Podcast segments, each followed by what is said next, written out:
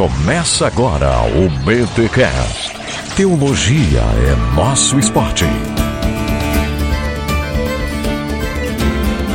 Muito bem, bem. Começa mais um BT Cash de número 172. Eu sou o Rodrigo Bibo e hoje vocês vão conhecer a revolução das salsichas. Ou, não, calma aí, calma aí. É das salsichas. Das salsichas. Calma, gente, o episódio é sobre Zwinglio. Relaxa. Aqui é o Mac e eu voltei agora pra ficar. Nossa, Mac, é verdade, Mac. Porque aqui.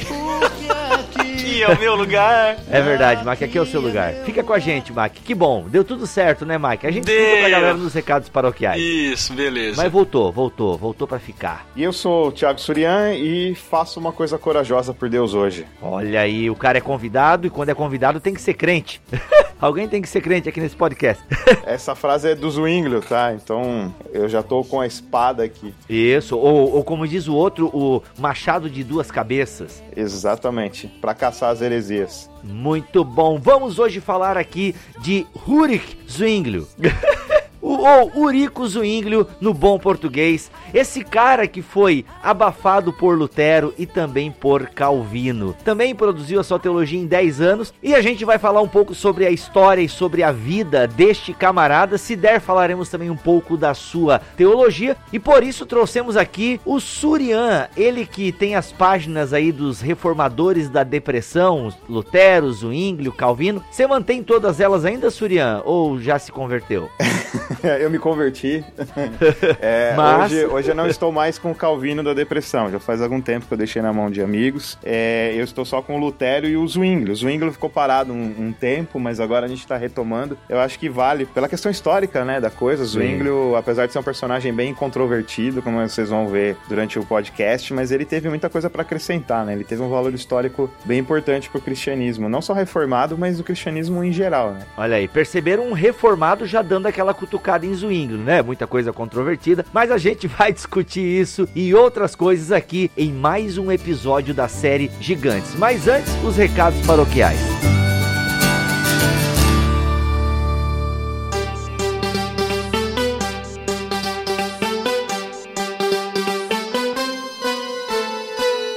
Nos recados paroquiais dessa semana, senhor Maurício Machado, avisar a galera que ainda nós temos alguns exemplares do livro Servos de Deus. Temos só três exemplares aqui. E este livro é aquele livro bacaninha para você ter aí um panorama biográfico dos principais nomes da história do cristianismo. Olha aí. É um livraço que vale a pena dar uma conferédia. Você até usou ele, né, Mac, para dar uma estudada pro episódio de hoje aí. Sim, eu fiquei muito. é, eu ia falar muito divertido. Nossa. Eu Fiquei muito alegre.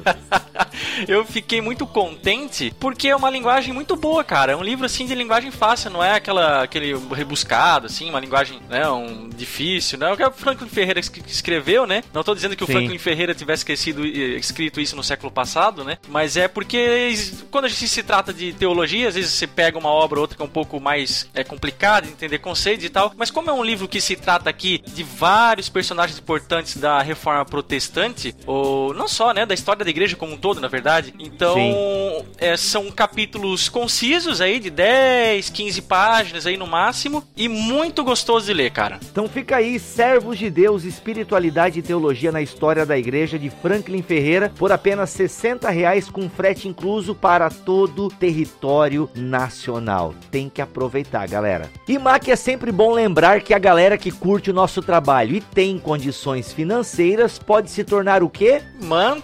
Mantenedores. Aê! Galera, você sabe a importância de se ter um trabalho como esse aqui na internet. Manter o Bibotalk é um prazer, é um privilégio, mas obviamente tem custos. E a gente até fez uma campanha semana retrasada, né, Mac, Pra juntar uma grana aí pra pagar o microfone, pagar o notebook. E foi uma loucura, hein, Mac? Foi uma loucura porque tu ficou sem notebook, até por isso você tava meio sumidaço aí, né? Exatamente, explicar pro pessoal aí que eu não saí do BTcast. Aliás, os BTcasts estavam sendo entregues toda terça-feira, né? É porque o Mac é, Mac é, é aqui, é missão dada é missão cumprida, rapaz. Claro.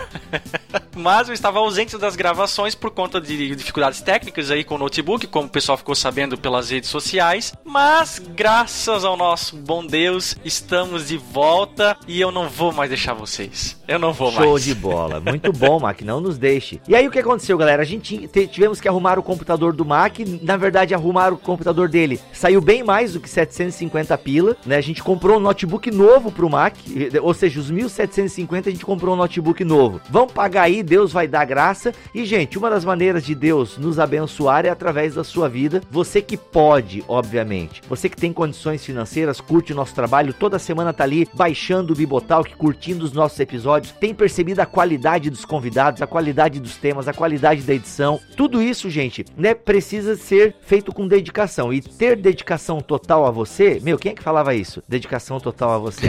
É uma empresa aí, não lembro agora. Casas Bahia, não? Isso, Casas Bahia. Caramba, Surian, Casas Bahia, dedicação não é Arapuã, não. Arapuã é ligador não, em você, não, né? Casas Bahia.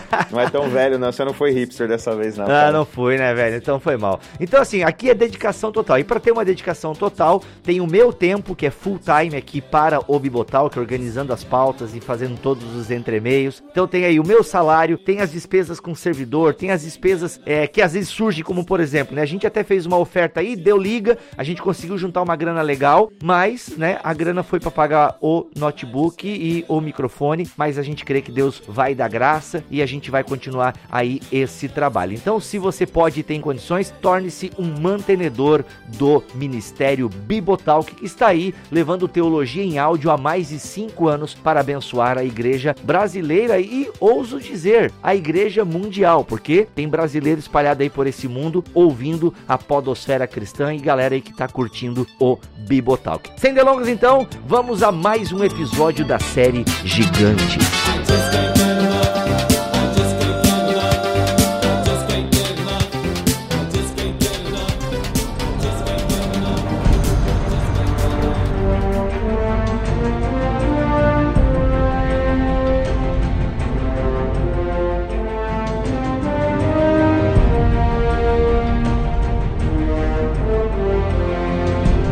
Pessoal, em mais um episódio aqui da série Gigantes e hoje nós vamos falar de Ulrich Zwinglio. Como você tem visto, a gente procura fazer em outubro, acho que desde o ano passado, né, Mac? A gente tem procurado fazer aí o outubro reformado, onde a gente tem só falado, né, de temas envolvendo a reforma, legados da reforma.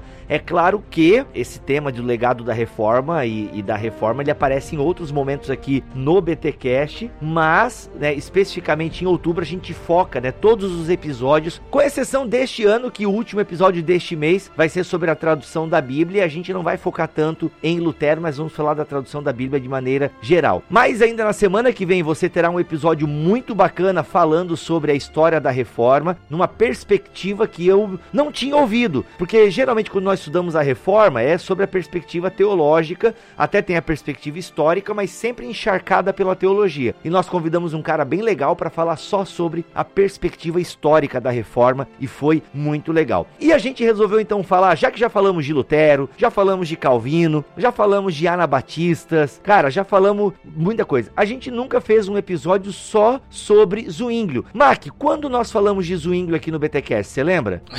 não, cara, não lembro. Pô, Mac, E- tu que defendeu, tu que defendeu ele lá na questão da a- ceando com os reformadores. Ah, meu, mas nossa, eu não lembro nem que eu comi ontem, cara.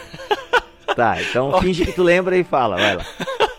Então, a gente falou sobre o Zwinglio lá na ceia com os reformadores. Tivemos um debate aí acalorado, né, sobre a questão da ceia e tal. Mas, ó, foi pouca, foram poucas as vezes. Normalmente a gente só cita o camarada. Mas hoje a gente tem um episódio Sim. especial só pra ele. Sim, assim como tem um episódio que nós teremos que fazer, Mac, que é sobre Erasmo de Roterdã. Já estou em contato com o padre Alexandre, porque quando a gente vai falar de Lutero, a gente cita Erasmo de Roterdã. Agora, estudando para Zwinglio, o cara tem influência na mudança de vida do Zwingli. Então, aguarde que Erasmo de Roterdã um dia vai figurar aqui na galeria dos gigantes do BTcast. Mas muito bem, vamos falar então deste camarada que nasceu em 1484, 1 de janeiro, hein? Olha aí, o cara não ganhava presente, porque não tinha escola, brincadeira. Na Europa eles estudam, né, nesse período. Mac, quando é que é o teu aniversário? 25 de dezembro, não? Não, dia 26 de dezembro. Por favor, estão chegando, Nossa. está chegando aí, quem quiser mandar presentes, só pedir o endereço via inbox do Face.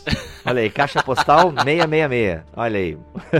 Eu sou pobre. Você é pobre, não, não vai poder mandar presente, não. Nada, nem, um, nem uma obra selecionada aí comprada com nada, 30% nada, de desconto. Nada. Não, eu mando um estudo da, da hora luterana por e-mail. Nossa, velho. Então tá, pode ser.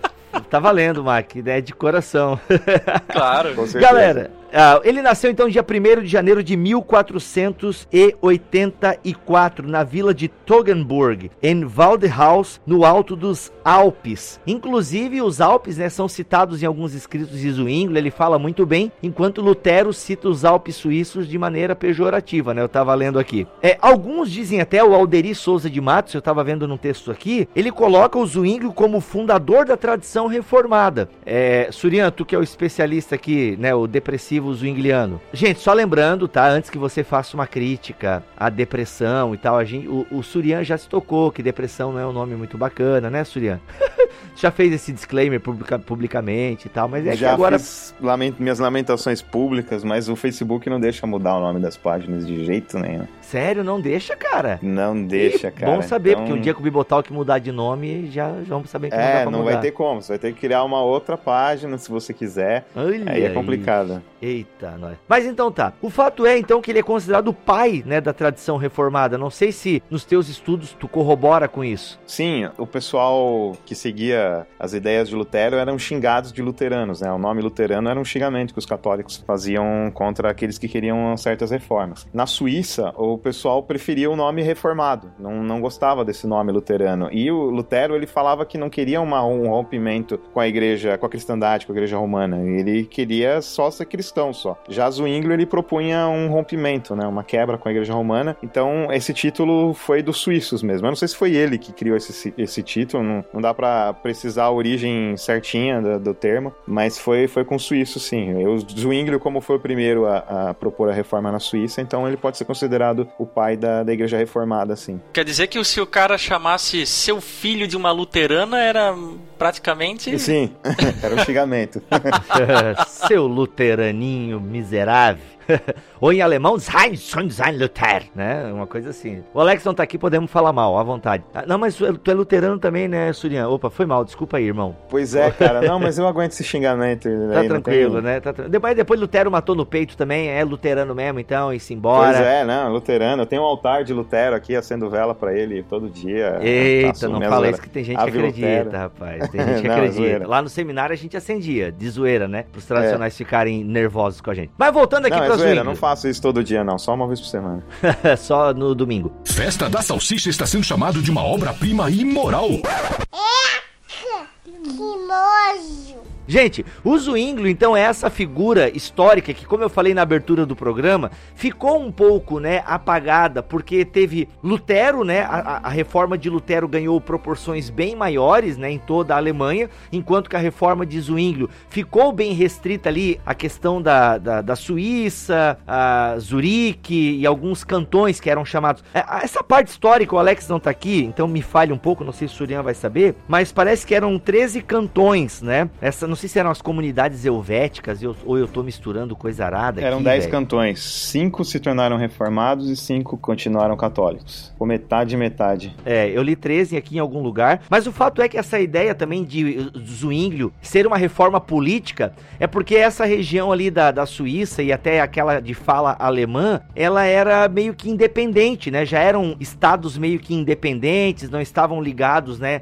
De, estavam ligados ao Papa, de certa forma, mas mas os estados eram independentes, isso facilitou bastante a reforma de Zwinglio, né? O fato dele conseguir, é, na, nas dietas que a gente vai ver aqui, bater o martelo e a galera, não, Zwinglio, beleza, vamos continuar dessa maneira. Isso até mesmo antes do rompimento oficial com Roma, né? Sim, sim. O, tinha o, o Sacro Império Germânico, né? O, é, Sacro Império Romano, desculpa, que era governado pelo Imperador Carlos V, que era o imperador espanhol, né? E a Suíça não estava envolvida com isso. A Suíça sempre foi independente, né? E aí, quando qualquer questão da igreja local, eles resolviam em assembleias, em, em, é, em reuniões locais. Não tinha essa intervenção do imperador, né? De, do imperador espanhol, o imperador do Sacro Império Romano em cima deles. Mas eles tinham submissão ao Papa. Só que é, com, a, com questionamentos de Zwinglio falando, não, é, mostrando a palavra de Deus e também mostrando as ideias de, de Lutero, de que uh, o, o chefe da igreja, o cabeça da igreja é Cristo e não o Papa, uh, as pessoas tinham mais liberdade de poder sair né, da, do governo romano, do governo do Papa e, e poder decidir com independência as suas, suas próprias direções é, teológicas sobre,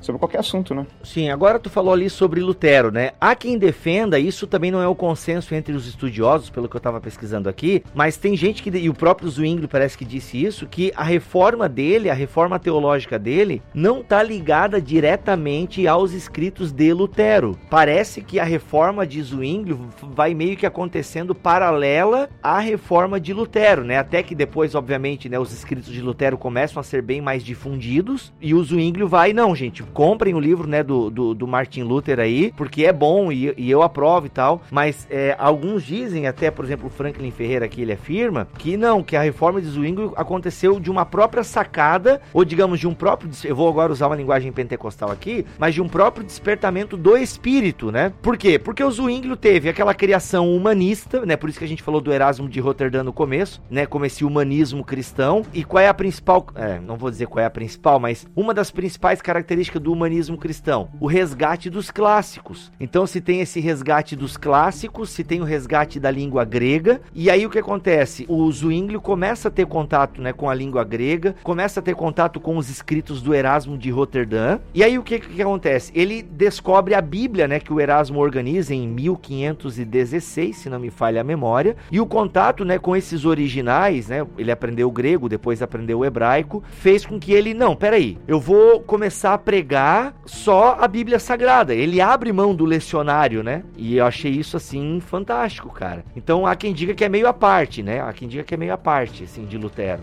Sim, até no colóquio de Mar Marburgo, ele cita para Lutério que ele, as passagens bíblicas, ele não, não lia a tradução do, do alemão que Lutero fez. Ele só lia do grego, Nossa. que é a tradução de Erasmo. Aí ele dá um. Né, que eles tiveram uma briga lá no, na cidade de Marburgo, né? Uhum. E, na Suíça. E aí é, Lutero foi debater com ele essa questão, principalmente da Santa Ceia, que eles estavam tendo uma disputa, uma disputa muito forte. Também outras questões, como pecado original, teve várias outras diferenças entre Zwingli e Lutero. E Zwingli ele cita isso, ele fala: não, eu, eu não leio a sua versão em alemão, eu leio só a versão em grego da Bíblia, né? Que, ele, que Lutero estava querendo mostrar, estava defendendo a doutrina dele contra Zwingli, contra Busser também, estavam os dois lá nessa disputa. E Lutero estava usando a tradução que ele, que ele fez para alemão para que o povo pudesse entender o que ele estava falando, né? E o Zwingli estava usando a versão em grega. Então isso é, isso é realmente é fato. Eles tinham essa, essa, esse acesso ao grego e a, a, literatura clássica. A, inclusive o, o Zwingli ele cita Sócrates para falar do céu também, do meu conceito, ele cita Platão. Caraca, velho. Hoje Aí... ele seria aquele carinha que entra na igreja com uma Nestle Island, assim, enquanto o pessoal tá tudo com a Almeidinha ou com, né, com NVI, o cara chega é. dando carteirada, ó, ah, eu sou, sou, o cara. É, me disseram que o Shed lê. Ele tem uma biblinha em hebraico aí que quando ele vai dar aula em grego, parece que ele abre no grego ali, entendeu? Já ouvi dizer, já ouvi dizer. Festa da Salsicha está sendo chamado de uma obra-prima imoral. Que nojo! Outra coisa que eu também já ouvi dizer, não posso comprovar e fico só aqui no ouvi dizer, é que a FLT, ela teve a FLT é a faculdade onde eu e o Alex nos formamos, né, a Faculdade Luterana de Teologia, mas teve um professor que passou por lá, o Stefan Kirchner, que se eu não me engano até tá ligado agora a essa nova tradução que a Mundo Cristão vai lançar, a nova versão transformadora, me disseram que ele montou uma Bíblia para ele, que é a primeira parte da Bíblia era a Stuttgartensia, né, que é uma versão é, da Bíblia hebraica, e a outra outra metade era a Nestle Aland, 27 edição da Nestle Aland, que ele montou essa, essa Bíblia para ele, mandou encadernar e montou a Bíblia dele. Diz que ele só fazia os devocionais lendo direto nos originais, né? E dizem ainda, né? Dizem ainda que fazia até muitas vezes já a leitura do aparato crítico ali e tal. Então meio que rolava essa, esse papo assim lá na, na, na FLT. Eu não duvido, o Stephen Kirchner tá ligado sempre à questão de tradução da Bíblia e, e essa questão, ele é um biblista, né? Mas, mas rolava isso. Então o Zwingli era desse cara aí também, dessa turma. E até já dando um spoiler e, e adiantando um pouco, depois que ele vai criar lá meio que a escola teológica dele, era assim, cara, era latim, eram os originais e só depois o alemão, né? A maneira com que os caras faziam o estudo. Era uma coisa. Até perguntei pro Alex, porque o Alex estuda latim hoje no doutorado dele, né? Ou estudou. E eu perguntei, Alex, por que o latim? Ele falou, ah, para poder ler a obra dos, dos reformadores e tal, e ler muitos é, teólogos que só escreveram em latim para poder ler no original, né? É, que não tem tradução ainda, né? Sim, Martin Hennitz, por exemplo, que é, foi um sucessor de Lutero, digamos assim, não tem nada, nem pro inglês, nem pro português, nem pro espanhol, acho que nem pro alemão deve ter, é, só tem em latim só. E mesmo assim, mesmo que já tenha a tradução, pelo que uma vez eu lembro que eu conversei com o Alex, os caras têm que ler no original porque, ok, a tradução pode estar tá falha. E a gente sabe que a tradução erra de vez em quando, troca as palavras e às vezes numa troca de palavra muda bastante o sentido da coisa, né? Então, e o Zwingli tinha muito é, é, essa ideia. E aí quando, ele, obviamente, ele se torna sacerdote, um sacerdote católico, né? Ele vai para a catedral, não, deixa eu ver se eu não tô pulando aqui. Por volta de 1516, depois de estudos diligentes no Novo Testamento grego, editado por Erasmo, Zwingli foi despertado para a fé evangélica, experiência muito semelhante àquela de Lutero. Ou seja, Lutero estava experimentando isso né, em épocas bem parecidas. Zwingli aqui foi 1516, Lutero foi quando? 1517? 1517 que ele prega as teses, né? É, mas antes disso já é um pouco anterior, né? Eu não posso precisar a data também da, da experiência de Lutero. É, só. mas 10 anos antes, o Zwingli é ordenado sacerdote católico, em 1506 em Constança, no sul da Alemanha. Sul da Alemanha? No sul da Alemanha, ele serviu na paróquia de Glarus, na Suíça. Ah, tá. É que a, acho que a separação geográfica era diferente. Pô, o Alex É, é não, é que assim, ó, ele foi ordenado sacerdote em Constança, no sul da uhum. Alemanha, e serviu posteriormente na paróquia de Glarus, na Suíça. Ah, entendi. E lembrando que a, essa parte da Suíça, acho que é norte da Suíça, eles falavam em alemão, ok? Ele é ordenado o sacerdote, lá ele continuou os estudos, chegando a dominar o grego, lembrando que o grego era algo muito comum de quem estudava naquela época, né, as artes ou fazia um mestrado, até por conta desse humanismo cristão, que inclusive vai ser tema de um BTcast, pessoal, aguardem, não talvez não esse ano, mas a gente vai falar do humanismo cristão e Erasmo, tá? E o cara era tão fera em grego, como a gente tá falando aqui anteriormente, que existe um, é um mito, né, mas conta-se a história de que ele tinha decorado no certo já momento, né, todas as epístolas paulinas em grego. Cara, eu li isso aí também. Eu li, dois livros citaram isso. Então talvez seja verdade. E o cara escreveu elas, né, palavra por palavra em grego pensa. E isso vai ser mega importante porque se tem algo que foi decisivo para a reforma na Suíça, foi as pregações expositivas que Zwingli fazia. Ou seja, o cara começou a pregar Mateus, depois foi para Atos, depois primeiro, segunda Pedro e pregando de maneira expositiva. Eu acho a pregação expositiva muito boa e obviamente eu não tenho nenhuma crítica à pregação expositiva em si, mas ela tem que ser muito bem feita porque às vezes você tem o cara que explica bem o texto texto, mas ele não consegue fazer, ele peca na terceira parte, né? Eu sei que o tema aqui não é pregação expositiva, mas deixa eu já fazer aqui esse meu disclaimer, porque hoje em dia eu vejo, né? O cara faz até uma pregação expositiva bacana, mas ele não consegue aplicar. Falha no terceiro ponto do sermão, digamos assim, né? Na aplicação do sermão, não consegue fazer um gancho com a realidade. Pelo jeito o Zwingli conseguia fazer, porque quando ele começa a fazer essas pregações expositivas, eu não sei agora, eu acho que foi, né? Foi em 1516 ou foi em 1519? Foi em 1519 quando ele é chamado para ser sacerdote popular de Minster, na Catedral de Zurique, onde ficou até o fim da vida. 1 de janeiro de 1519, quase o aniversário do MEC. Quase, olha aí. Quando que foi? Primeiro? 1 de janeiro de 1519 que ele foi chamado. Que é quando ele nasceu, né? Que a idade é, também nasceu 1 de janeiro, né? Ele. Mas ele foi para Zurique nessa época, deu o seu primeiro sermão. E até tem uma placa que dizem lá, não foi? A reforma de Ulrich Zwinglio começou aqui em 1 de janeiro de 1519. 1519. Isso. É, então ali ele começa o culto com a proclamação de sua intenção de pregar sermões expositivos, capítulo por capítulo, começando com o Evangelho de Mateus, dispensando as homilias tradicionais. Eu fico pensando se, se a galera tivesse meme naquela época, Mac, qual seria o meme? Tu que é o rei dos memes. Turn down for what? o óculos descendo devagarinho. Descendo devagar nele. Festa da Salsicha está sendo chamado de uma obra-prima imoral. Que nojo! Tem um, um, um site que, para quem entende inglês, que é muito bom para pesquisar essas questões históricas, que se chama Zwinglius Redivivos. E, e tem muitas curiosidades sobre o Zwinglio, né? E uma das, das curiosidades é, é que o estilo dele era bem, vai, digamos assim, é, é, trazendo para uma realidade brasileira, interpretação minha, posso estar errado, mas tipo Silas Malafaia, assim, sabe? Bem, bem grave, bem de. Sangue no zóio. Bem provocador, bem sangue no zóio mesmo, assim, bem turned off for, war, for what. Então, abrindo um parênteses, se você pega o Silas Malafaia nos bons tempos, caramba, Sim, quando ele tinha bigode, ainda tava ungido. o Silas do tempo de bigode, cara, é excelente, entendeu? E, é- e são pregações boas e tal. Eu não sei o quão expositivos e quão. É que eu nunca ouvi uma pregação inteira do, do Silas Malafaia, nem, nem da dos bons tempos. Mas eu não sei também o quão pregação expositiva ele faz. Sabe o que me deixa triste? É porque mais um reformador prega aí, sabe falar grego, sabe falar hebraico, os caras têm a Bíblia de cor na cabeça, prega em todos os livros da Bíblia expositivamente, foi o caso do Zwinglio, mas deixa qual de fora? Apocalipse. Cara, inclusive, eu até escrevi um hahaha do Coringa aqui, cara. Vou bater a foto e depois eu mando pra vocês.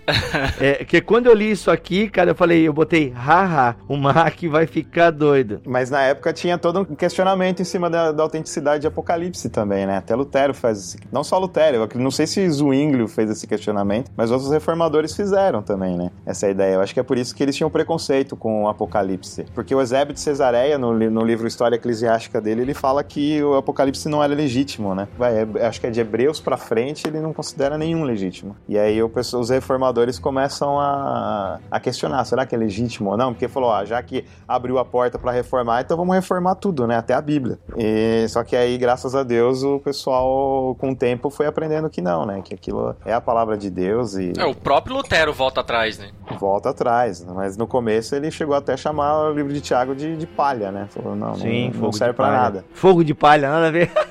Fogo de palha. não é fogo de palha, gente. Eu me confundi aqui.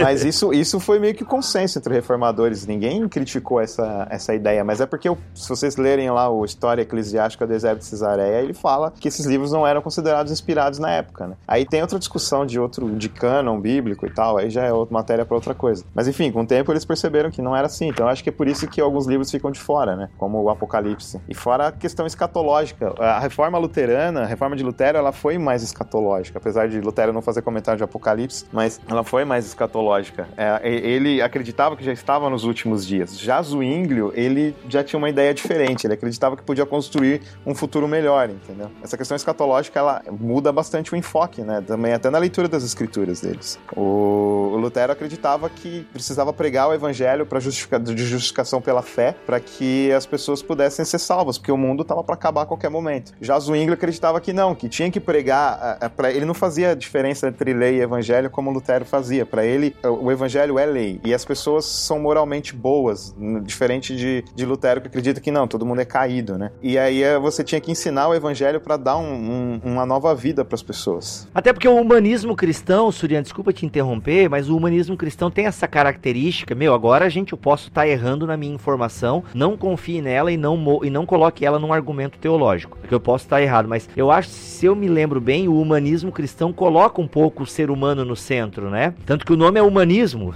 e talvez essa herança tenha ficado um pouco em, em Zwinglio, né? Eu não li nada de Zwingli condenando o milenarismo da época que era chamado de quiliasmo. Calvino, que sucede ele em- na Suíça, já condena expressamente o quiliasmo, que era a ideia de construir um reino na Terra perfeito, milenal, né? Um reino milenar na Terra. Um- o que o pessoal hoje chama de de pós, pós-milenismo, né? Pós-milenarismo, é. Eu também o pré, qualquer forma de milenarismo, né? O pré-milenarismo também. Calvino, ele, ele já é mais escatológico. Ele já acredita que, que também eram os últimos dias e que podia. É, e que a, a, a, mensagem era de salvação e não apenas de transformação. A transformação é a consequência da salvação. Mas, ô Surian, tu falou que o Zwingli acreditava de que o ser humano era moralmente bom? Sim, é, ele acreditava na eleição, não era a ideia do livre-arbítrio, que nem Pelágio, mas. É, e não que todo ser humano fosse moralmente bom. Aqueles que eram ímpios, totalmente depravados e pecadores, eles não tinham chance, eles iam pro inferno. E aqueles que, que eram eleitos iriam mostrar comportamento moral. A fé era só consequência da eleição, digamos assim. Você ter fé ou não não significava que você era eleito, entendeu? Você podia ir pro céu mesmo sem a fé,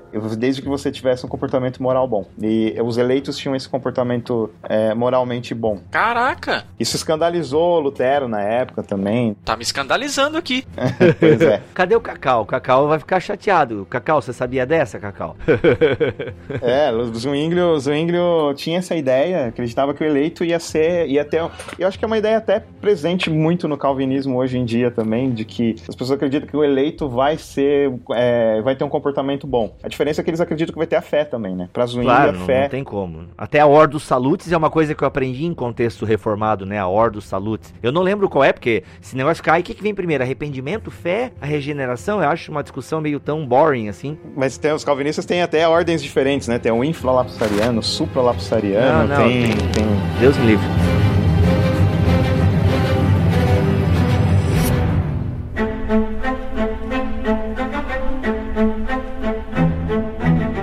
William Peter Stephens. Ele é um historiador de Zwingli. Ele escreveu um, um, artigo chamado O Lugar da Predestinação em Zwingli e Busser. E aí ele cita a diferença de Zwingli com Lutero e o Busser. Busser era um, digamos assim, um colega dele lá na Suíça também que ajudou na reforma suíça em alguns cantões, enquanto Zwingli ficava mais em Zurique mesmo. E o Zwingli, ele acreditava na predestinação e ele cita isso, esse, esse historiador, já esqueci o nome dele, William. Ele cita que o, o pecado original para Zwingli era diferente diferente. É só nos não, nos não eleitos. Os eleitos, eles não tinham esse problema do pecado original. Caramba, que viagem. As falhas dos eleitos, digamos assim, já eram todas perdoadas. Então não tinha. É, e eles iriam ter uma ajuda moral de Deus, iam ter um comportamento moral, mesmo que não tivessem a fé. O mais importante para ele era o cumprimento da lei de Deus. Então a pregação dele era, digamos assim, não sei se eu posso usar o termo legalista, mas era baseada mais em regras, é, legalista, né? Era mais baseada em lei, em regras, em em, em, coisas que você tem que fazer, que você não tem que fazer. Mas a salvação não era pela lei, né? Isso era bem claro para ele. Mas não, a salvação de... era, um, era um ato de graça de Deus, mas a fé não Sim, era um meio. Uhum, isso, é, isso faz toda uma diferença, né? Faz toda uma diferença. É, ele acreditava que a salvação era pela graça, mas, digamos assim, a justificação pela fé,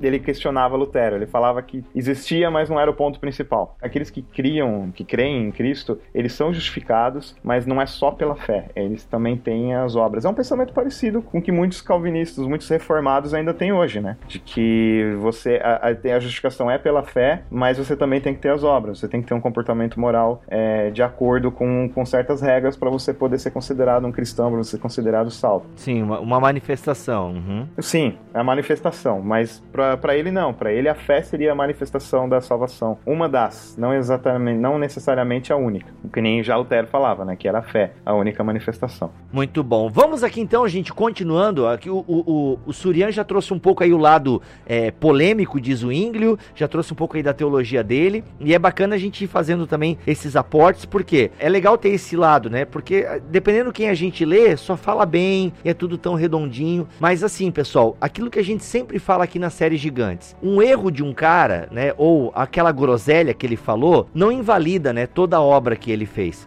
Ver, na verdade, Surian e Mac, todos os reformadores falaram uma groselha ou outra, né? O Lutero falou groselha, mandou matar gente. Calvino também, não é flor que se cheira em algumas coisas. Então, e assim, agora, ah, por causa disso, meu Deus, eu não leio esse cara. Ah, o que esse cara fez não é bom e tal. Não é bem por aí, galerinha, né? Sim, vamos devagar e sempre. Se a gente for ler Lutero, tudo que Lutero escreveu, tem coisa que a gente não tem mais como assinar embaixo. Sim, com certeza. É, não dá para. Até eu acho, e aí eu concordo às vezes com alguns anabatistas que as, as Lutero foi devagar demais. mas também não concordo plenamente com os anabatistas, mas, né, não, não E aí o que acontece? Vamos falar aqui da minha entrada, que eu falei da revolução das salsichas, né? Eu sei que o caso das salsichas teve aí meio que um, um foi importante, né, para que começasse a ter essa separação. Então, lembrando, pessoal, só para vocês entenderem uma timeline. O Zwinglio tá lá em 1519, é isso? Ele tá pregando sermões positivos na Catedral de Zurique. Isso começa a atrair o povo, né? Ou seja, ele está pregando a palavra e ele crê que é a palavra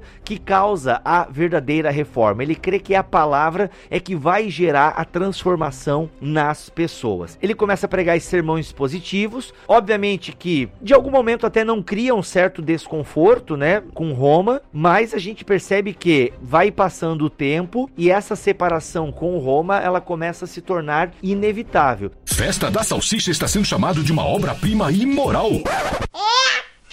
Que nojo! E o ano de 1522 ele marcou o início do rompimento com Roma, né, com o conselho do governo de Zurich apoiando Zwinglio, né, o estopim, né, ou seja, aquilo que vai desencadear esse desconforto maior entre Zwinglio e o conselho do governo de Zurique tem a ver com salsicha. Por quê? Porque tem uma pregação que o Zwinglio ele questiona, né, foi uma pregação que ele fez contra as leis do jejum e da abstinência. Então, quando alguns membros de sua paróquia se reuniram para comer salsichas durante a quaresma, isso levou o seu superior, o bispo de Constança, a acusá-lo diante do conselho do governo. Porém, Zuínglio defendeu-se com base nas escrituras e por isso teve permissão de continuar pregando. Então o que acontece? A galera, os mais pobres, né, eles comiam a salsicha. Os mais ricos poderiam fazer abstinência, abstinência ou abstenção? Abstenção ou abstinência? Abstinência. Abstinência, né? É os dois. Desses dois, né? Desses alimentos no período da quaresma. Mas os pobres e trabalhadores não podiam, né? Se falava até, eu acho que o Zwinglio, ele colocou essa disputa aí das salsichas como a luta dos trabalhadores contra os desocupados. E ele fala, é,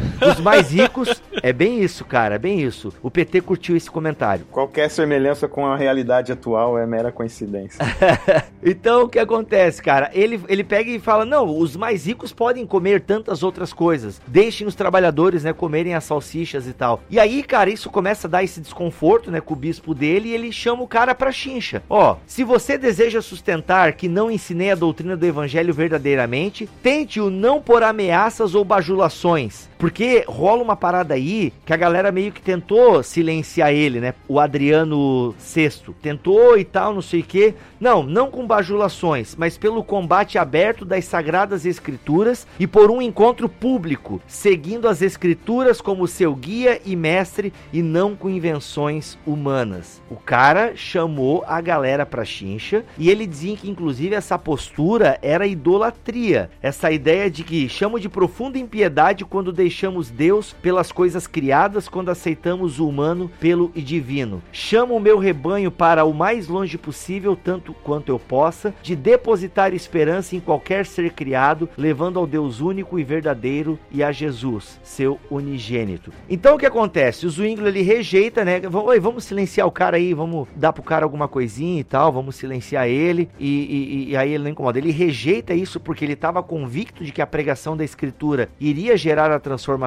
E aí vai ter o que? Em 29 de 1 né, de 1523, é que tem esse debate aí, né? Onde ele apresenta os 67 artigos. Não sei se alguém leu alguma coisa sobre isso. É porque era a forma de, de tentar resolver o problema, né? Bom, a gente vai dar uma chance para vocês dois aí, o tal do vigário geral de Constança, Johannes Fabri, que foi o contraponto católico, né? Ó, chama o cara aí e vão tentar esclarecer esse negócio na forma do debate, juntaram uma galera e chegou no dia, parece que o cara. Eu acho que recebi um memorando antes, alguma coisa parecida, mas parece que o cara não apareceu. Foi só o Zwinglio e meio que ficou, ganhou por WO, né?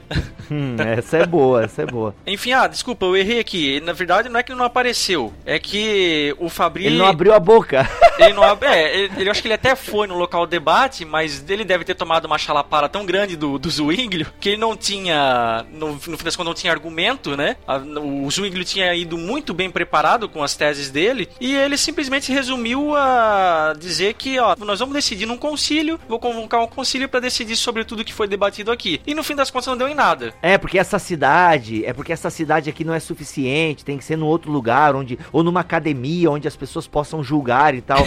e aí o Zwinglio fala o seguinte, que nada, cara, isso aqui, aqui é uma assembleia de cristãos e a gente pode decidir isso aqui sim, e bora lá e vamos fazer aqui agora e tal. Tanto que isso foi bem importante, né? Foi bem importante porque como o Faber, né, ou o Fabri, ele se limitou a dizer que, é, não, não quero falar sobre isso, ou como é que o, o Ferreira coloca aqui, Faber limitou-se a dizer que, é isso mesmo que tu acabou de dizer, ele não quis defender a posição, queria marcar um concílio, mas o concílio de Zurique resolveu, não, já que ninguém apresentou nada contra o nosso amigo aí, vamos, vamos dar causa ganha pro Zwinglio, né? Então, a partir daí, a reforma foi levada avante, ou seja, é o marco, né, esse, onde, agora esqueci o nome do debate, cara, alguém lembra o debate? Foi primeiro debate de Zurique, das 67 teses, aconteceu dia 29 de janeiro de 1523. Festa da Salsicha está sendo chamado de uma obra-prima imoral. É, que nojo. Então, esse debate, esse primeiro debate de Zurique foi então um marco, né, do rompimento com Roma. E a partir desse rompimento, Surian, as coisas começam a ficar um pouco mais acaloradas, né? Sim, o Zwinglio ele apresenta 67 artigos, onde ele defende a, as escrituras como sendo a verdadeira, digamos assim, catecismo da igreja, né, o verdadeiro material de, de, de conhecimento, de, do, de autoridade doutrinária da igreja. E aí ele tem essa ideia de transformação social, de transformação,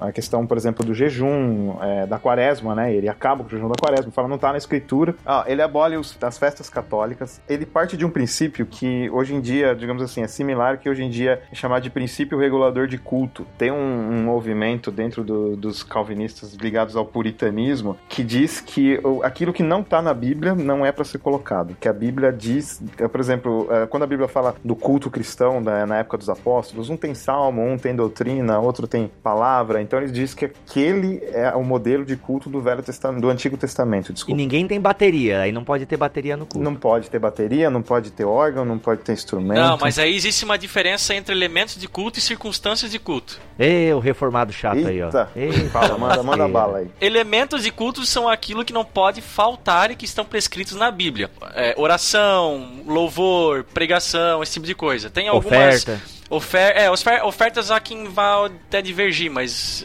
alguns concordam, alguns discordam. E circunstâncias de culto é aquilo que não interfere na pureza do culto e que podem aparecer lá, tipo, o tipo de instrumento, se, pode, se o banco vai ser pintado de preto ou de branco. Pode cantar funk. Inclusive, ouvir a pregação sentada é uma coisa da reforma. Antes da reforma não existia isso, né? As pessoas ficavam de pé né, na, na missa. Meu, obrigado, Lutero, obrigado, obrigado, obrigado. Exatamente. Não, então, então, é, Zwinglio, ele, ele, ele tem, tinha uma ideia bem parecida com essa do princípio regulador de culto. Então, para ele, a, a, escritura é um compêndio de leis. O Velho, o Novo Testamento, ele não é a, ele não cessa as leis. Por exemplo, a Lutero tinha as leis civis, cerimoniais e, e morais. Para Zwinglio, não, era tudo continuava, só que a, o Velho, o Antigo, o Novo Testamento, ele dava uma nova forma para as leis, leis do velho. Então as leis cerimoniais dos judeus já não estão mais válidas. Então essas leis, o, que o apóstolo escreve como sendo culto cristão, se tornam as novas leis cerimoniais do cristão, do culto. Então ele acaba com o jejum. Ele no começo ele diz que é voluntário, mas depois ele, ele proíbe qualquer coisa relacionada à igreja romana e transforma o culto no, como sendo uh, tira todas as imagens da igreja, ele se torna iconoclasta. Então para ele imagem não tem que ter lugar, não tem que ter nem citação a santos do passado, ou seja, tem que ser só a escritura e o pregador. Tanto é, né, o Surian, que os primeiros anabatistas vão surgir, se agora, meu, agora também não confie nessa minha informação, mas salvo engano, os primeiros anabatistas vão surgir da turminha de Zwinglio aí. Sim, sim, vai surgir na Suíça, perto de, de Zwinglio ali, baseado em ideias dele. É, vamos reformar mais isso aí, é, vamos acelerar isso aí, porque legal, tu já tirou vários elementos que Lutero não, não tá tirando aí, mas cara, é, simbora, simbora tirar mais elementos aí. Os anabatistas queriam uma teocracia, né? E o Zwinglio, certa parte, também queria. É, os anabatistas, eles queriam se reunir em comunidades e eles eram mais escatológicos do que Zwinglio, né? Total, total. É, inclusive, confira, nós temos um episódio aqui só falando sobre os anabatistas. Então você pode conferir aqui no bibotalk.com. Mas até, e, e, o, mas o, justamente o Zwinglio falava de uma bibliocracia, né? Tipo, ele levou solo escritura pro governo, digamos assim. Até uma coisa que a gente não falou tanto aqui, mas Zwinglio era político. Ele é um cara, a teologia dele estava altamente ligada com a política da sua cidade, né? né? Muito ligada. É que na ideia dele, o evangelho ele tinha que atingir toda a esfera de vida cristã, né? Não só a esfera religiosa. É, ele acreditava e ele diferenciava, porque para Lutero tinha diferença entre lei e evangelho. Eram dois conteúdos separados na Bíblia, que se complementavam, mas eram separados. E dois reinos também, né? Dois reinos também. O Lutero ele é acusado até de platonista por muitos, porque ele acreditava em duas realidades, espiritual e, e material, digamos assim. E, e o Zwinglio não, ele convergia tudo numa coisa só. E ele falava que, que não era assim. Então, para Lutero, o evangelho é sobre, é sobre só, só aquilo que Deus faz por nós. Tudo aquilo que Deus faz por nós é evangelho. Aquilo que nós temos que fazer por Deus é lei. E a gente não consegue fazer as coisas para Deus. Então, Jesus Cristo veio e fez por nós. Já Zwinglio não. Zwinglio, Jesus Cristo veio e deu a capacidade da gente fazer. Então, é, você tem que, o cristão ele tem que colocar leis civis de acordo com a Bíblia, influenciada inclusive nas leis civis de Israel que ele pregava, para que a, as pessoas que sejam boas se manifestem e as pessoas que são ruins sejam contidas, entendeu? Então era um entendimento, parece que geral ali na época. Teve até um, um amigo de Lutero, o Karl Stade, que ele se influenciou muito nessa ideia de, de Zwingli. Quando ele voltou para a Alemanha, Lutero interditou ele, falou: Não, cara, você não vai, não vai pregar essas coisas por aqui, não. Pega essas tuas heresias pro outro canto lá, rapaz. É, É, foda. prendeu, deu prisão domiciliar pro cara. Foi o japonês da federal e tudo lá, falando: Ó, tem um mandato de Lutero aqui. Você vai ficar ai. parado aí na sua casa. Você não vai pregar isso, não. E pra Zwingli, não. E as pessoas. Só que é, é engraçado que, tipo, é curioso, na verdade, que eh, isso tudo tinha um consenso da população. As pessoas entendiam aquilo daquela forma. Zwingli, ele não impunha nada, entendeu? Ele, ele, em Zurique, principalmente, as pessoas entendiam isso daquela forma. Já em outros cantões, que eram tinham mais influência do Busser e também depois do Bullinger, eles já tinham um entendimento um pouco mais pro lado luterano, que eh, de diferenciar a lei e evangelho, de que as escrituras elas dão mais valores espirituais e as questões civis elas são mais livres, não são tão, eh, digamos assim, não são tão fechadas, não precisam ser baseadas em interpretações da palavra de Deus. Festa da Salsicha está sendo chamado de uma obra-prima imoral. Que nojo. O Zwinglio, ele, ele consegue o, apoio da cidade dele e uma reforma política na, na cidade de Zurique. E as pessoas começam a, a se livrar de vários costumes romanos, né? A galera começa a casar tudo, né? Começa a casar. Ele mesmo casa em secreto, em 1522. Com uma viúva, né? Uma viúva, só em 1524 que ele assume que ele que ele estava casado. Ele já estava casado e ninguém sabia. Olha aí. Ele teve quatro filhos com ela. Teve, teve. Eu não sei, eu não sei precisar o número exato de filhos, né? Mas ele teve uma prole boa. Uma prole boa, nossa. Uma prole boa. Foi, um- foi um. Teve um bom proletariado. Então, o Zwinglio, ele, ele faz esse casamento secreto porque na época os romanos, né, os católicos, eles acusavam os protestantes de quererem fazer reforma para casar, que teve até o problema lá de Henrique VIII na Inglaterra. Freud explica, Freud explica. É, então, exatamente. Tinha toda uma contas, questão libido. A reforma foi toda libidinosa e tal, para os católicos romanos. Caraca, e, velho. e aí ele teve que esconder isso. A do Henrique foi, a do Henrique foi. Isso é é, os anglicanos não, não gostam muito de falar de confessar isso, não. Eles falam que não. Pelo menos segundo a série The Tudors, né? Nossa. É, essa série é boa. Então, é, o Zwinglio, ele, ele teve que casar em secreto, porque até o Lutero ele não queria casar. Ele, ele casou com a Catarina, Catarina Vambora, assim, depois de ser muito provocado, né? Depois de muita insistência. Daí que surgiu o nome dela, né? Ele chegou assim, ó, Catarina, vambora. Vambora. o Bibo tá ótimo em piada pastoral, cara. Desculpa por isso, gente. Mas em que sentido Lutero foi provocado? Porque a Vambora era assanhadinha? Safadinha. Não, é, ela tava prometida pra outro cara. Aí a gente sai um pouco de Zwinglio, né? Mas digamos assim, ela, ela tava prometida pra outro cara, só que a família do cara não queria, porque ela era pobre e, ele, e o cara era rico. E Lutero, ele, ele até escreveu pro cara falando que ia casar com uma mulher legal e tal. E ele não queria saber de casar, não. Aí um, um sacerdote católico escreveu pra ele falando: Fico feliz pela sua decisão de não casar. Digamos, a- as portas de Roma estão abertas. E aí dizia, isso dizem alguns, alguns livros, alguns biógrafos, que o Lutero estava sendo cotado para retornar para Roma até para ser cardeal e, e concorrer a papa. Depois Eita. que o Leão X morreu. e aí ele foi lá e falou assim: Quer saber? Aí ele falou assim: Obrigado pela sua carta, me elogiando pela decisão. Então quero que você saiba que eu mudei de decisão e, e eu quero agradecer também pelo envio da sua carta que eu tava sem papel higiênico em casa. Tipo assim, ele ficou. doido com o cara. Esse é o Lutero. E marcou o casamento, assim, pra alguns meses depois e casou com a Catarina meio que de pirraça, assim. Então falou: esses romanos aí não mandam em mim, eu vou casar mesmo. Isso é bem luterano. Cara, ó, fica aí, de- fica aí de apêndice pros episódios sobre Lutero que a gente fez e que não constavam essas informações, hein? Não, essa informação aí escatológica realmente. Mas um dia vem um episódio aí sobre a Vambora e a gente, a gente ressuscita isso. É interessante, bem interessante. E ele vai rompendo com várias coisas. Voltando pra Zwingli aqui, vai rompendo. Cara, a questão do batismo, tu sabe me dizer, Surian, se ele. Essa questão do batismo em Zwingli, ele mantém a criançada? Como é que fica Mantém isso a daí? criançada, ele mantém o pedobatismo. Os anabatistas também, eles, eles, digam, eles eram contra o pedobatismo, né, os anabatistas, mas eles batizavam por aspersão. Então ele mantém o mesmo modelo de jogar a aguinha na cabeça e a o pedobatismo, por causa da doutrina da eleição que ele acreditava. Então ele falava que tinha que batizar, porque não se sabe se a pessoa ia ser eleita ou não, então batiza todo mundo, não tem distinção de idade. Mas para ele, a reforma de Lutero, por exemplo, ela mantém a, a questão da, da regeneração no batismo. Para ele não, o batismo é só um simbolismo, não serve para nada. Tipo, digamos assim, é só para dizer que você é cristão, é só um mero- uma mera formalidade. Não tem nenhum efeito espiritual, não tem efeito nenhum. Então isso também é um outro ponto de, de, de separação também que ele teve com os outros reformadores, né? O, o Busser já, já não defendia isso, mas ele batizava crianças também por causa da doutrina da eleição.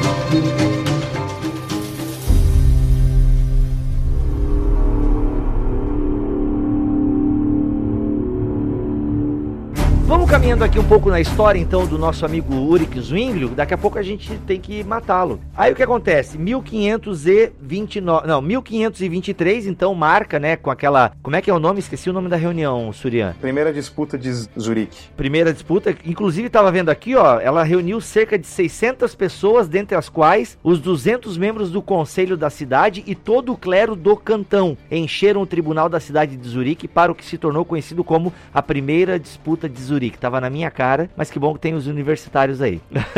e aí o que acontece, gente? Isso vai rompendo, daí com essa carta branca aí, o Zwinglio vai fazendo todo esse rompimento, vai rompendo diretaço com Roma, e a partir daí começa a ver as tretas, Zurian. A gente começa a falar que a coisa começa a esquentar, né? O que que exatamente começa a esquentar? Começa a dar a treta que vai culminar na morte, né, do nosso amigo. Ok, então, é, o que acontece é o seguinte: Zwinglio, ele era um ótimo orador, ele era tipo Silas Malafaia. Você- eu imagino você debatendo com Silas Malafaia, ou, ou o Maurício aí, já pensou? Perdeu. Eu também, eu acho que o cara começa a gritar ali, eu já começo, sei lá, a perder as estribeiras ali. Ele pode estar certo ou errado, mas que ele consegue colocar o ponto dele, ele consegue. Consegue. O importante é ter convicção mesmo estando errado. É, é... E Zwingli era aquele nerd chato que lia a Bíblia em grego e em hebraico. Então, tipo assim, os padres não sabiam nem, sei lá, nem latim direito, né? Então, os padres, eles tinham aquela ideia de ser preguiçosos, né? Inclusive, a reforma é uma das coisas que bate muito nesse ponto, porque os padres não, não conheciam, não liam a Bíblia. Só o lecionário, né? Só o lecionário mesmo. Eles não liam nada, né? Tinha toda a questão da preguiça do clero, eles não liam a Bíblia. Então, o cara chegava lá e falava alguma coisa, aqui tá o lecionário, aí o Zwingli falava, tá aqui a Bíblia. Aí o povo falava, não, a Bíblia, o Zwingli tá certo, né? E o cara não podia falar, né? Não, mas aí tu tá vindo com a Bíblia. O cara não podia, porque todo o lecionário dele tava com base também em citações dos textos sagrados, claro, dentro da perspectiva da tradição da época. E, gente, aqui fica o disclaimer que a gente sempre já fez há uns 5 anos atrás. Quando a gente fala de padres aqui, a gente tá falando de igreja católica, é daquela época, ok? Muita coisa mudou, depois veio a contra-reforma católica, então muita coisa mudou. A gente tem um respeito gigantesco pelos católicos, quem nos acompanha sabe. Temos ouvintes católicos, temos mantenedores católicos. Então, assim, galera, né? Devagar e sempre, ok? Devagar e sempre. Sim, eu também amo os católicos. Ó, tô fazendo coraçãozinho com a mão. Imagina aí que eu tô fazendo coraçãozinho aí e mandando um beijo pros católicos. Enfim, os romanos, como lá era muito democrático a cidade, os cantões suíços, o povo decidia, então os romanos não tinham, não tiveram uma reação tão violenta. Pelo contrário, o Papa, ele até falou que, que tudo bem, que ele colaboraria com, com Zurique, com o cantão de Zurique, né? E ele até pagaria a indenização para reaver algumas propriedades romanas. Só que ele não pagou, então o povo ficou mais doido ainda com isso, né? E aí o que aconteceu? Não todos os cantões se tornaram reformados, foram só metade do, dos cantões. Os outros cantões permaneceram católicos. E os cantões que se tornaram romanos, eles começaram a ter uma certa animosidade com os cantões reformados, que era a animosidade da época, né? Então as pessoas tinham aquela mentalidade de que saiu da igreja está indo para o inferno. Então, como a, a, reforma foi um rompimento total com Roma, é, a reforma suíça, diferente da luterana, que ainda buscava um diálogo, os católicos estavam achando que os reformados ali suíços tinham que ir para o inferno e tinham que ser combatidos. Como a reforma suíça foi bastante política, a questão de você, ah, nós temos a lei de Deus das escrituras, nós interpretamos bem as escrituras e as nossas leis civis são de acordo com as escrituras. Eles também começaram a se esquentar com os cantões romanos. Disso daí começaram a surgir alguns conflitos. O Zwinglio preparou uma tropa para ir atacar. Aí entra uma, uma discussão. Alguns biógrafos dizem que o ataque veio de Zwinglio, outros dizem que ele defendeu. Eu não, não sei, eu não posso afirmar, né? Cada um vai ter a sua, a sua visão da história, né? Eu não posso falar, eu não tava lá. É, como esse é um episódio, então, em homenagem a Zwinglio, vamos dizer que ele se defendeu, vai, vamos deixar ele como um mocinho. Vamos dizer que ele é um mocinho. Então, os malvados romanos da época, da época, não de hoje.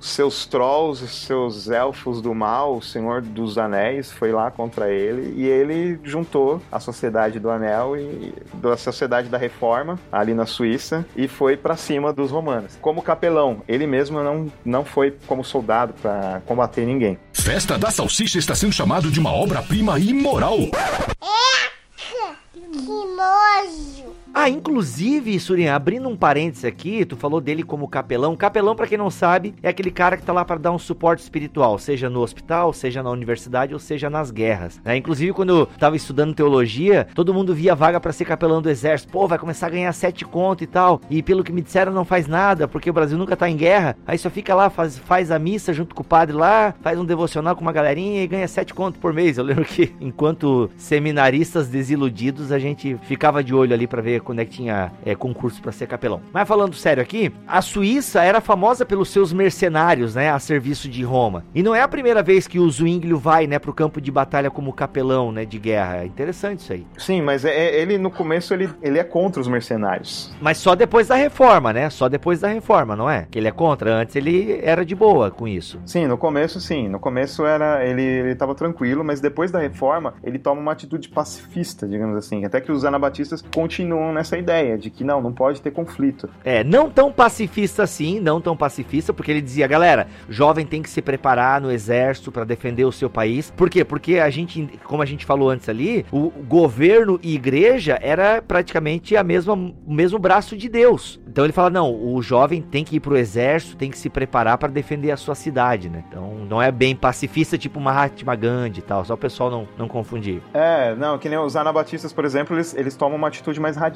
né? Eles, eles dizem que o, o pacifismo deles é totalmente radical. Eles acreditam que, que o cristão não deve nem pegar em arma, né? Não deve fazer nada. Então, mas é, é baseado também na ideia pacifista de Zwinglio no começo, né? Que ele dizia que ele, ele condena os, os mercenários. Ele diz que, que eles não eram cristãos, que não estava certo, você resolveu problemas da fé, ou qualquer problema com violência, né? Ele dizia que só a violência só era usada para defesa e nunca para o ataque, nunca para resolver problema. É só na questão da defesa. Isso no começo. Depois, com o tempo, ele começa a assumir essa questão de colocar leis civis baseadas no, no Antigo Testamento, pra, como se fossem leis civis para o Estado. Então ele já acredita que não, que se a, se a pessoa é, é, imoral ou ela age de uma forma antibíblica, herética, digamos assim, ela tem que ter punição com a morte. Né? Então aí ele já abandona totalmente o pacifismo e ele apoia levantes contra os romanos físicos mesmo. E nisso ele vai em um deles como capelão para auxiliar as pessoas, fazer orações, como você falou, né? fazer o culto lá com eles. E ele é morto. Dizem que ele foi esquartejado e cada parte dele queimada. Caramba, E- sério? É, que os católicos estão com muita raiva dele e espalharam pelas regiões ali as partes dele, queimaram cada região uma parte. Enfim, dizem, né? Inclusive, Surian, foi na segunda, né? Como é que é conhecida a batalha? A batalha de Keppel, né? A Batalha de Kappel, eu Uhum. não sei se Kappel ou Koppel, não sei como é que pronuncia em alemão. Nessa primeira batalha, os historiadores dizem que eles foram atacados e aí eles se defenderam. Na segunda batalha, alguns dizem que foi um levante dele mesmo, mas aí, bom, como a gente tá tratando ele como herói da história, então ele, vamos, vamos dizer que ele, ele manteve a sociedade do, do da reforma contra os trolls, Os bárbaros. foi contra ele, os bárbaros, os bardos, e aí ele juntou e conseguiu acabar com os romanos. Isso na primeira. Na segunda, ele teve mais um conflito lá, o clima esquentou, eles se estranharam lá e ele foi morto enquanto ele estava ajudando a tropa como capelão. Inclusive até se tem a imagem dele, né, com um machado de duas cabeças e tal, porque o cara era tava ali também pra ajudar, não só pra dar, como é que é, a extrema unção, não tava ali só pra isso não, ele tava ali pra ajudar também e guerrear se necessário, né, o capelão também armado, digamos assim. E morreu então, isso foi em 1531 e ele tinha quantos anos? 47. 47 anos. Caramba, morreu cedo, realmente cedo. E na verdade, de produção teológica, ele só tem 10 anos, né? 10 anos de produção teológica. É, na verdade, assim, isso como reformado, né? Porque antes de ser reformado, ele escreveu algumas coisas, alguns artigos que são usados pelos biógrafos e tal, para entender a evolução do pensamento dele, né? Ah, mas ele, acho que desde 1506 ele tem, tem artigo dele aqui, pelo menos isso é o que diz o, esse site Zwinglio Redivivos, diz que desde 1506 já existem alguns materiais dele que ele produziu. Festa da Salsicha está sendo chamado de uma obra-prima imoral.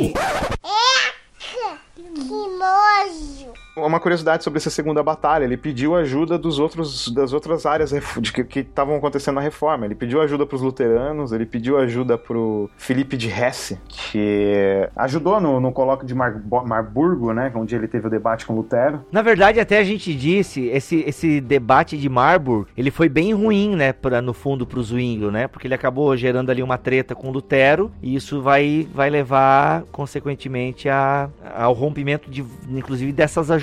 Tem a ver ou não? Uma coisa tá ligada com a Sim, outra? sim, tem a ver. As pessoas começam a olhar com desconfiança para Zwinglio, porque é, principalmente a questão da Santa Ceia, que era muito importante para a época, né? E, é, essa questão cristológica. Digamos assim que ele ressuscita o, o nestorianismo, que era a ideia antiga de que Cristo, as duas naturezas de Cristo, elas são separadas. O Zwinglio defendia que Jesus, que o corpo de Cristo estava no céu, então ele não podia estar na terra, na Santa Ceia. Lutero falava, ah, eu não sei como acontece. Até no colóquio de Marburgo, ele, ele fala, ele usa a matemática, e Lutero fala assim, eu não quero saber de matemática, eu sei que a Bíblia diz assim e pronto, acabou, entendeu? E aí, o, o- aí ele tenta e argumenta, não, mas a matemática é impossível, se ele tá num lugar, ele não pode estar em outro. E aí isso era a crença do Nestório, né, no, no século IV depois de Cristo. Que, ah, sai pra. Ah, Sulian, cala a boca, Sulian.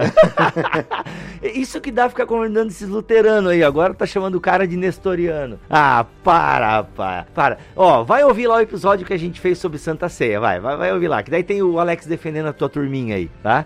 Tá, sim, não, eu vou defender minha turminha também, cara. Então, mas isso. tentando ser um pouco mais isento, digamos assim. Vai lá, isentão. tentando ser um pouco mais isento, nem PT, nem PSDB, assim, esse- essa era a visão da época. As pessoas falavam, ah, o Zwingli é herege, o cara tá propondo, sei lá, herege igual os anabatistas. Os anabatistas já eram considerados hereges na época, né? Sim. E aí ele perde o apoio, então ele não teve, ele só teve ajuda local. E os romanos perceberam que ele tava sozinho, então mandou uma tropa enorme lá e conseguiu acabar. E é curioso também que os romanos não invadem Zurique, eles não tomam Zurique de volta. Então é, é, é- é uma coisa que- meio inexplicada. Por que, que os romanos. Será que a, a- a briga toda ali na época era questão religiosa mesmo? Porque eles não tomam. O Zurique continua sendo Reformada. debaixo da reforma. Exatamente. É quem sucede ele em Zurique é Bullinger, que era o Melanchthon dele, digamos assim. Sim, uhum. Isso é uma coisa realmente levanta umas, umas pulgas atrás da orelha, né, cara? Zwinglio tava guerreando pelo quê, então? Pois é, a gente fica assim, né? É, Alguns acusam Zwinglio de ter guerreado por questões religiosas. Será que eram questões religiosas mesmo? Porque não tem a tomada de Zurique e ele acreditava muito na eleição. Então, quem era eleito ia seguir a, a, a doutrina reformada, quem não era não ia seguir, entendeu? Então, a gente nunca sabe qual era realmente a, a motivação, né? Não tinha nada escrito sobre isso também na época. Ele não deixou nada escrito falando, ah, eu vou lá atacar os romanos, porque. Ou então eu vou defender dos romanos. A gente nunca sabe. Então fica isso como um mistério da, da história. Nas speculations. Sim. Festa da Salsicha está sendo chamado de uma obra-prima imoral. Que nojo. Inclusive, Surian, eu queria que tu explicasse a tua abertura, porque esse faça algo corajoso para Deus, tá um pouco ligado a esse contexto de batalha ou não? Não, não tá ligado ao contexto de batalha. O que ele tá, tá ligado é a questão de contestar mesmo, né? De ah, você, entendi. é, você ver algo, algo errado e você fazer um, um- você contestar. É claro que, eh, digamos assim, eu, pela experiência que eu tive nas páginas da depressão, é, eu acho que não, o Facebook é o pior lugar para você fazer esse tipo de contestamento. Facebook, é, se, se as pessoas querem contestar, quer fazer algo corajoso, realmente corajoso, então ajude as pessoas que estão precisando e aí você vai ter a chance de você poder fazer é, algo corajoso por Deus, né? E para testemunhar do evangelho, né? Eu acho que Zwinglio estava mais ou menos nesse sentido. Ajude o seu próximo, seja corajoso, ajude, ajude o seu próximo. Você é bonzinho com Zwinglio, vai. Eu acho que ele não estava é, é, não é nessa ideia, ah, vamos sair matando todo mundo. Ele defendia os pobres, por exemplo, né? Até essa revolução das salsichas que você citou aí. Ele defendeu que as pessoas que não tivessem dinheiro tivessem liberdade de comer o que elas quisessem, que elas não ficassem morrendo de fome durante o período da quaresma. Então ele foi corajoso, ele questionar essa questão da, da quaresma. A, até hoje, aqui no sul, as pessoas têm muitos evangélicos que fazem jejum na quaresma. Lá em São Paulo, onde eu morava, não tinha isso. Os evangélicos já estavam, digamos assim, totalmente libertos. Mas aqui eu vejo isso. Tem gente que guarda o jejum por medo, sei lá, tem um, um, um medo de estar tá pecando. É. Uma religiosidade, né? Um, um tradicionalismo. Uhum. Elas têm medo de estar tá pecando e tudo mais. O Zwingli fala: não, vocês já passam fome o ano inteiro. Não precisa passar mais fome ainda na quaresma, entendeu? Muito bom, isso é bom, cara. Isso é sabedoria. É, eu acredito que quando ele fala isso, não é no sentido, ah, abre o Facebook e vai xingar todo mundo lá, ah, seus hereges. Não, isso não é corajoso. Eu acho que corajoso é você ajudar as pessoas que estão precisando. Muito bom, tá aí, ó. Tu aprendeu alguma coisa com o Zwingli, então? Fica falando mal do cara aí, rapaz. Não, não, a gente chama o cara, o cara vem detonar. Não, não, olha, esses amigos do Alex. Não, o Zwingli, ele, ele, eu acho legal pela questão dele. Ele foi mais corajoso até, né, do que Lutero, porque ele, ele fez um questionamento muito mais grave, né? Muitas coisas assim que, que, que eram muito mais complicadas. Eu posso não concordar com todas as conclusões dele, mas eu acho que ele, que ele teve muita coragem e ele trouxe muitas reflexões importantes que, que hoje os evangélicos, na maioria, seguem as ideias dele, mais do que de Lutero. É verdade, a influência sobre os batistas, né? A questão da ceia. É, eu, na verdade, em relação à ceia, sou bem zwingliano, diria assim, né? Ou nestoriano, segundo alguns aí, né? Mas é, é, incrível, porque, e até nesse sentido que ele foi o primeiro reformado, ou como Alderi Souza de Matos disse, né? O fundador da tradição reformada, porque os escritos dele, que ele escreve depois, né? Desse período aí de conversão ao evangelho, vou dizer assim, é, são fundamentais e ajudaram outros a construir. Obviamente que a obra de Zwinglio tem essa influência, foi perpetuada, né? Pelos seus seguidores, mas a gente não ouve falar tanto dele porque depois veio um excelente Calvino, né? Que produziu muito, que escreveu muito, mas com certeza teve ali, a, o Zwinglio teve a sua contribuição, né? Para o pensamento reformado e permeia até hoje. Sobre a teologia de Zwinglio, galera, a gente vai deixar para um próximo episódio. A gente já tem aí uma hora e pouco de programa, é o suficiente para você aí entender um pouco de Zwinglio. Mas Surian, topa gravar depois um só sobre a teologia de, de Zwinglio? Com certeza, vai ser um prazer. É, é legal que você vai entender a, a teologia de Zwinglio, você vai ver como Calvino foi super influenciado na teologia de Zwinglio. Olha aí, olha. E como aí. os evangélicos hoje tem muito a ver, até a forma de culto das igrejas. Você vai numa igreja luterana e você vai numa igreja é, de outra igreja evangélica, né, porque a luterana também é evangélica, você vai ver uma diferença bem brutal, né, entre uma e outra. E isso é baseado na teologia de Zwinglio, né? E Calvino também segue essa teologia. Ele tenta conciliar a teologia luterana com a teologia zwingliana. E, e, digamos assim que dá muito certo, né, se você for ver a, a, a efetividade da coisa, porque a maioria dos evangélicos segue isso até hoje. Entendeu? Muito bom.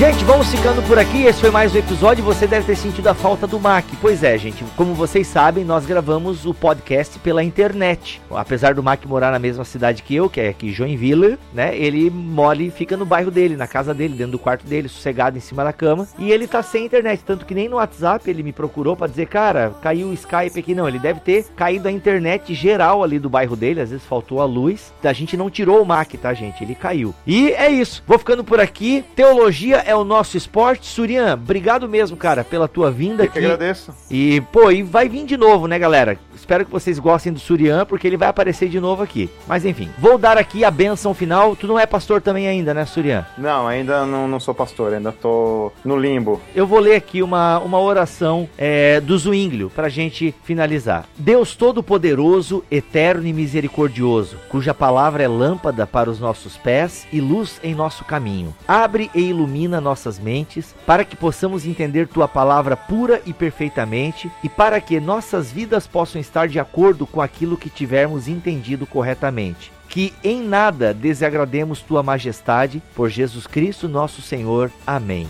Amém. Amém. Voltei pro amém. Se não se retratar, irá para a Inquisição. Eu recebi uma carta. Você renega o que escreveu? Você vai se retratar ou não? Got this feeling inside my bones. We're flying up no ceiling when we in our zone. I got that. Fala, crente! Começa mais um Concílios e Guilhotinas aqui no BTcast. Sim, que alegria, que alegria! Voltamos com a leitura de e-mails. Que beleza, que maravilha! Como já explicamos anteriormente, estávamos ausentes por conta de problemas técnicos e tal, mas agora estamos de volta. E para começar bem, para começar bem, vai rolar agora a cabeça. E é bom que eu vou explicar aqui que eu vou ter que abrir uma exceção, que a regra da guilhotina é o seguinte, né? É até no máximo dois programas anteriores à leitura de e-mails que vai ao ar. Então, nesse caso, porque ficamos um tempão sem leitura de e-mails e sem guilhotinas, vamos abrir uma exceção e o carrasco vibra. Não tivemos um nem dois, mas vários e-mails relatando uma guilhotina do nosso querido Melhorança lá no episódio 166. Tivemos aqui o Enoque Alves, o Cristiano Almeida, Jefferson Monteiro Evangelista. Enfim, basicamente para dizer que lá no BTcast 166, o Desvendando o Pai Nosso, a parte 2, aos 22 minutos, olha lá, o Bibo questiona o milho sobre o fato de o povo de Israel ter tentado fazer uma armazenagem de maná. Aí o milho então responde que na sexta-feira, entre aspas, eles fizeram uma armazenagem, mas nas palavras dele, não deu muito certo não. E aí o Bibo complementa dizendo: Deus não curtiu muita ideia. Só que, só que, na verdade, Moisés previamente transmitiu ao povo as orientações de Deus de que o maná não deveria ser armazenado de um dia para o outro. A história diz que quem tentou armazenar acabou verificando que aquele maná que ficou armazenado criou bicho e cheirava mal. Então, conforme a recomendação de Deus, na sexta-feira o povo deveria recolher maná em dobro e consumir a quantidade do dia armazenado restante para o sábado, porque naquele dia, no sábado, Deus não ia enviar o maná para ser recolhido. Logo, o maná que ficava guardado de sexta para sábado não estragava. No fim da... Olha só, no fim das contas, a informação aí do nosso amigo Milho tinha até fundamento, mas aí acabou se enrolando com os detalhes. pra alegria do Carrasco. Então, Carrasco, então, solta a corda aí, malandro. Que beleza! Mais uma cabeça cortada aqui para alegria de todos e felicidade geral da nação. Vamos lá. Próximo e-mail aqui é do Leandro. Ele diz assim: Graça e paz seja convosco. Eu sou ouvinte do BTcast há mais ou menos um ano e meio e hoje é o podcast que mais aguardo sair durante a semana. Vim aqui para parabenizá-los pelo trabalho, agradecer pela ajuda que me tem dado para o crescimento em conhecimento espiritual e, em especial, quero congratulá-los pela finalização desta série, da série O Reino. Estava ouvindo novamente o episódio 90, que é o primeiro da série, e o Bibo apresentou essa série como seria feita, culminando com a análise do Pai Nosso e brincou no final que esse era o planejamento. Vocês, com louvor, cumpriram exatamente todo o proposto, trazendo-nos edificação e satisfação. É uma pena, Leandro, que a maioria das nossas promessas aqui ainda não se concretizaram, né? Mas vamos lá, vamos trabalhando um dia, quem sabe, tudo que a gente já prometeu aí a gente consiga cumprir em termos de temas e podcast. Mas por fim aqui, que Deus os abençoe sempre na continuidade do trabalho. E aí, por fim, ele continua aqui transmitindo uma bênção. Que Deus os abençoe sempre na continuidade desse trabalho. Valeu, Leandro. Um abraço, cara. Outro e-mail aqui é da Alessandra Emanuele Alves. Galerinha do Bibotal, que vocês são o meu podcast preferido de teologia, então vim aqui para agradecer. Tem edificado muito a minha vida, tenho muitas hemorragias nasais. Eu tinha muitas dúvidas e graças às perguntas do Bibo nos podcasts, ele faz as mesmas que penso em fazer, tenho achado os esclarecimentos. Li o Mosaico Teológico e é muito bom, mega esclarecedor. Quem me apresentou o Bibotal foi o meu amigo Madison, justamente porque eu perguntei perguntava muito. Então depois disso não parei mais. Eu aprendo muito com vocês de forma descontraída e além disso me fez despertar a vontade de fazer teologia. Sou apaixonada por escatologia. Eu ouvi todos os podcasts relacionados. Olha aí que beleza. E por fim, que Deus possa continuar abençoando vocês. Fiquem na paz do Senhor Jesus. Valeu, Alessandra. E o nosso último e-mail aqui é do Roberto Rodrigues. Olá, pessoal. Não conhecia muito o universo do podcast e tenho curtido muito ouvir vocês. Eu trabalho em um seminário interdenominacional, o Palavra da Vida, e como cresci em um ambiente dispensacionalista, é bem interessante ouvir conclusões e posições diferentes. Sim, sim.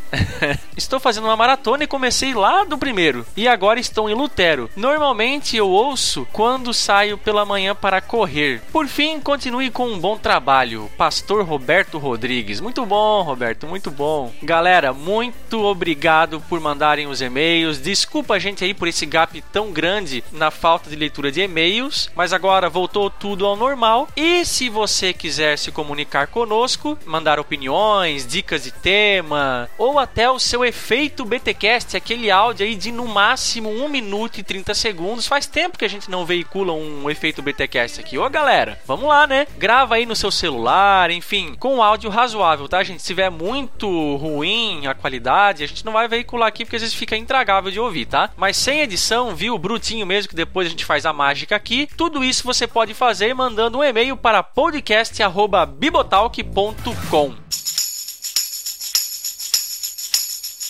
Também estamos nas redes sociais: Facebook, Twitter, Instagram, Telegram, WhatsApp. Tem as listas aí de distribuição. Os links vão estar aqui na postagem desse BTcast, bem como o link dos nossos perfis pessoais, né? Você pode encontrar também aqui cada um de nós, eu, Bibo, Milho, Alex e a Glória, lá no Facebook, no Twitter. Vai lá, fala com a gente. Gostamos aí de nos relacionar com os nossos ouvintes, de ouvir suas opiniões e dar risada, beleza? E não esquece de nos acompanhar então em todas essas redes sociais, se possível, né? Dá curtir, dá joinha, compartilhe as nossas postagens que nós precisamos da sua ajuda para divulgar todo esse trabalho, tá certo?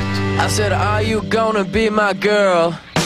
Também estamos no YouTube, sim, crente. Temos nosso canal www.youtube.com/barra Bibotalkvlog. Lá você pode encontrar muito material em vídeo. O Bibo aí tá on fire com os seus solos bibos. Não esquece de curtir o nosso canal, de apertar no sininho lá para você receber a notificação, de curtir os vídeos, dar joinha e compartilhe, crente. Compartilha, faz a tua parte aí que você só recebe, só ouve e a única tarefa, o único esforço que você tem que fazer é aquele dedinho que fica tremendo, mas que às vezes você reluta em dar o enter do compartilhar. Não, seja um ouvinte bom e fiel e compartilhe o nosso material. Beleza, crente? Muito bem, eu acho que é isso. Eu vou ficando por aqui. Se Deus quiser e assim permitir, a gente volta no próximo BTcast.